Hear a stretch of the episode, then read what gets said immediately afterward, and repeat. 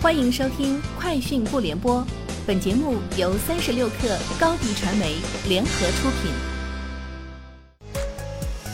网罗新商业领域全天最热消息，欢迎收听《快讯不联播》。今天是二零二一年六月二号。为加快推进北京冬奥会数字人民币受理环境建设，弘扬奋斗者精神，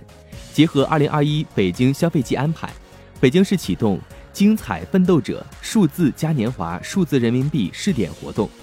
本次精彩活动由北京城市副中心、东城区、朝阳区、海淀区、石景山区、延庆区共同主办。通过精彩平台向成功预约报名并中签的消费者发放二十万份数字人民币精彩红包，每份精彩红包金额两百元，可在北京市近两千家指定商户无门槛消费使用。联想官网昨天上线了消费极速达服务，首批上线覆盖全国二十多个城市，针对官网商城活动页面中部分机型开展。当日十一点前的订单当日送达，二十四点前的订单次日十五点前送达。同时，消费者还将获赠新机开荒服务。转转集团旗下 B to B 二手三 C 交易平台采货侠已于二零二一年五月完成四千五百万美元 A 轮融资。由中鼎资本领投，转转持续加码，完成融资后，财货侠估值为一点四亿美金。此外，本轮重组融资后，转转持有财货侠股份比例不变，仍保持控股。Y Y 直播今天宣布将联合百度 App 举办首届六六直播节，六月六号至二十六号，连续二十一天，每晚八点推出包括明星直播、网红献唱、主播庆典。创新综艺等在内的直播内容，并推出多重玩法和用户礼包，打造首个属于直播行业的超级节日 IP。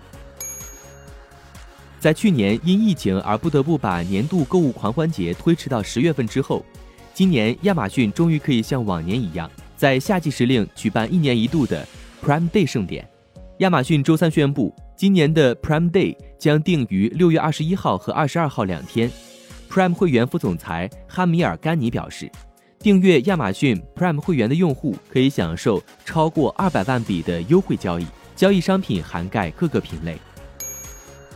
根据向美国专利商标局提交的一份新商标申请，特斯拉首席执行官埃隆·马斯克正寻求进入餐饮业。根据五月二十七号的备案文件，特斯拉已申请三个新商标，将涵盖餐饮服务、弹出式餐饮服务。自助餐饮服务、外卖餐饮服务。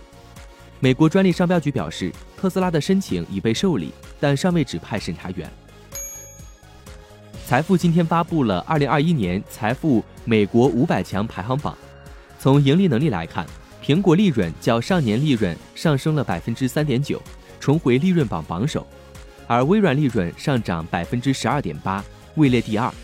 科技和金融行业仍是最赚钱的行业。在最赚钱的前十家公司中，有九家来自这两个行业。以上就是今天节目的全部内容，明天见。高迪传媒寻求食品电商货源合作，合作请关注微信公众号高迪传媒。